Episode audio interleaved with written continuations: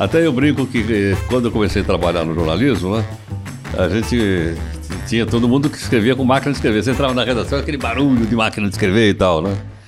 E hoje os meninos e as meninas entram e falam, ô tio, que computador é esse que na medida que você vai bater nas teclas já, Já vai, vai imprimindo? imprimindo. Vai imprimindo.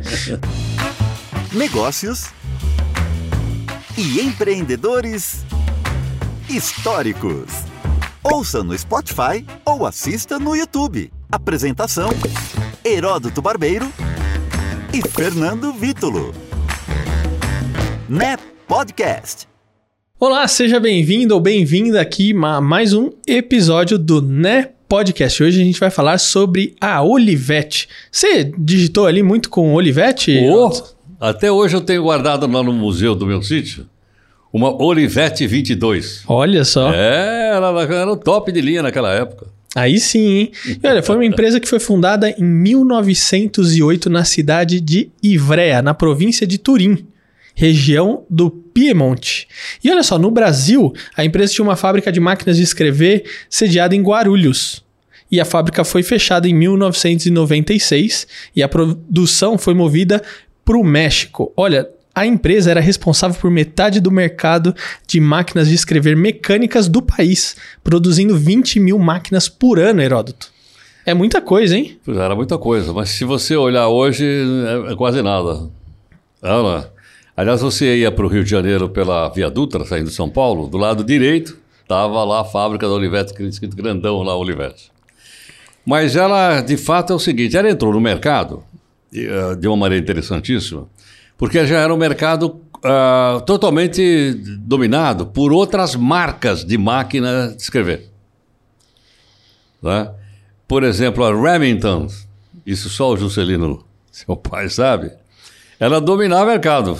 Remington era sinônimo de máquina de escrever. É verdade que para carregar aquela máquina de escrever você precisava de duas pessoas. Peso era era pesadíssimo. Peso era muito e grande. foi por aí. Era praticamente era de ferro, né? A De ferro, carcaça dela, é, né? ela era de ferro. fundido, é. né? É ferro fundido. Era pesado mesmo. Até eu brinco que eh, quando eu comecei a trabalhar no jornalismo, né? A gente tinha todo mundo que escrevia com máquina de escrever. Você entrava na redação, aquele barulho de máquina de escrever e tal, né? E hoje os meninos e as meninas entram e falam, ô tio, que computador é esse que na medida que você vai bater nas teclas já, Já vai, vai imprimindo? imprimindo. Vai imprimindo.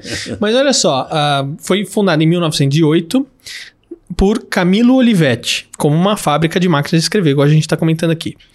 Em 1933, passa a direção do filho do fundador, que é o Adriano Olivetti. E ele era fascinado por tecnologia e inovação, e principalmente a qualidade do design de seus produtos. Tem muita gente que faz uma comparação dele com o Steve Jobs. Ó, a Ah, é? Olivetti na época era a Apple da época, vamos dizer assim, né?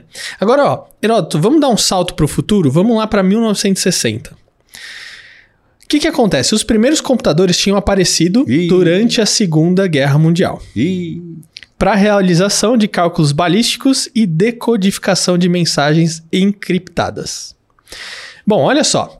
Essa ideia tinha dado lugar a uma indústria nos anos 50 e 60 dominada por empresas norte-americanas. IBM, Era a indústria dos grandes computadores que ocupavam salas inteiras chama repletos de componentes.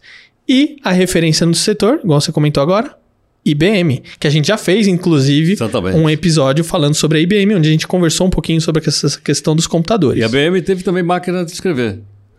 Aquela elétrica. E a gente tem uma aqui. Ah, você lembra? tem uma, eu é, lembro, tem, uma- tem uma aqui, é verdade. É, Mas a Olivetti máquina. também tinha máquina de escrever elétrica. Tentou sobreviver por aí. Agora, em 1960, por que, que eu tô indo para 1960? A Olivetti sofre um golpe com a morte do Adriano, né? Aí o que, que acontece? O filho do Adriano, que é o Roberto, dá continuidade ao sonho do pai, fazendo um desafio ali para os engenheiros, criar um computador nunca visto antes, diferente dos grandes computadores da época, um computador ao alcance de qualquer pessoa. Heródoto, imagina o seguinte, o ano é 1962. 72. 62, 62, 62. 62. Imagina um computador do, do tamanho para caber em cima de uma mesa que pode ser manuseado por um usuário comum, como você e eu. Esse computador precisava ter um preço que qualquer pessoa pudesse ter em sua mesa de trabalho. Eu estou falando do programa 101, que foi lançado em 1964 e era capaz de calcular as quatro operações básicas aritméticas: adição, subtração, multiplicação e divisão, além de raiz quadrada, valor absoluto e frações. Eu sempre tive dificuldade com raiz quadrada. Dois. Eu também, viu? Exatas não é, não é muito minha praia. Minha esposa é mil vezes melhor do que eu. Mas olha só, foi a primeira calculadora eletrônica, ou, dependendo do ponto de vista, o primeiro computador portátil do mundo feito pela Olivetti. Mas olha só que interessante, a Olivetti sofreu uma crise financeira na metade do projeto desse programa 101. E as grandes famílias empresárias italianas tomaram o controle da companhia e decidiram vender a divisão de computadores para quem? General Electric. General Electric. Que a gente também já falou. Ó, a gente está falando bastante coisa aqui durante. eu Tamo, tô, tamo, ó, a gente falou disso. gente E olha como as coisas se conectam. Eu acho interessante isso durante a história. Bom, o programa 101 acabou sendo salvo de ser vendido graças a um funcionário que uma noite alterou a classificação interna do produto de computador para calculador em todos os registros da empresa. Extraordinário, hein? Fantástico, né? Fantástico. Interessante, não sabia, não. Olha só, e isso a gente está falando de um produto. Essa programa eh, 101 foram vendidas mais de 40 mil unidades. Chegou a ser utilizado em escolas com fins didáticos, sendo que a NASA e o Exército americano utilizaram-no para diferentes finalidades, entre elas calcular as rotas de missão do Apollo 11. Interessantíssimo. Que foi a chegada do homem na Lua, né? Exatamente. E a gente também já comentou aqui no episódio sobre Votorantim, que talvez a gente em breve faça mineração na Lua, quem sabe. Exatamente. Mas tem uma coisa interessante dessa história que é o seguinte: a gente fala muito em eh, tecnologias disruptivas. Uhum. E tem algumas, alguns setores da sociedade, todos vão sofrer. Mas uns sofrem antes e outros sofrem depois. Né? Então, essa tecnologia, que era a tecnologia da máquina de escrever e seus derivados, ela, ela recebe o impacto da tecnologia vinda do computador, da tecnologia digital. E não resiste. Não há quem resista. A própria IBM que a gente conversou aqui teve uma época que ela bateu o pino quase que ela que ela que ela que ela pifou, se ela não se renovasse, quase que ela ia pro brejo também. Agora, a Olivetti perdeu esse esse eh, esse timing, né, por uma série de motivos, todos esses que você acabou de explicar por aí, mas mostrando o seguinte, mostrando que quando você entra no século XX, as transformações começam a se acelerar. No 21, elas estão numa velocidade inacreditável. né? Então é por isso que algumas marcas desaparecem e às vezes são lembradas mais pelo passado. Ah, lembra, eu tinha uma, brincando aqui, tinha uma letra 22, realmente eu tinha. né? Mas eh, ela era mais leve, que a outra era mais leve, era mais bonita, era, o design era mais bonito, era. Era a maneira de se diferenciar. Mas no momento que eu cheguei com uma nova tecnologia, eu matei a Olivetti. Assim como já expliquei que eu matei o relógio e corta. Vamos lá. Então, meu amigo, essa competição industrial ela está intimamente ligada às questões relacionadas à tecnologia. Tecnologia. Teve um, um convidado aqui do podcast que é o Marcelo Tripoli. Ele veio aqui e uma das coisas que a gente estava comentando, justamente na questão da evolução tecnológica, é que uma hora vai vir uma tecnologia que vai canibalizar o seu negócio. A questão é se você mesmo vai conseguir canibalizar o seu negócio ou você vai deixar isso para as outras pessoas. E você tem que ir acompanhando a a evolução. Foi isso que fez com que uma das, uma das máximas do futebol não é? Fosse por terra. Acho que é do Oswaldo Brandão, ex-técnico de futebol, é?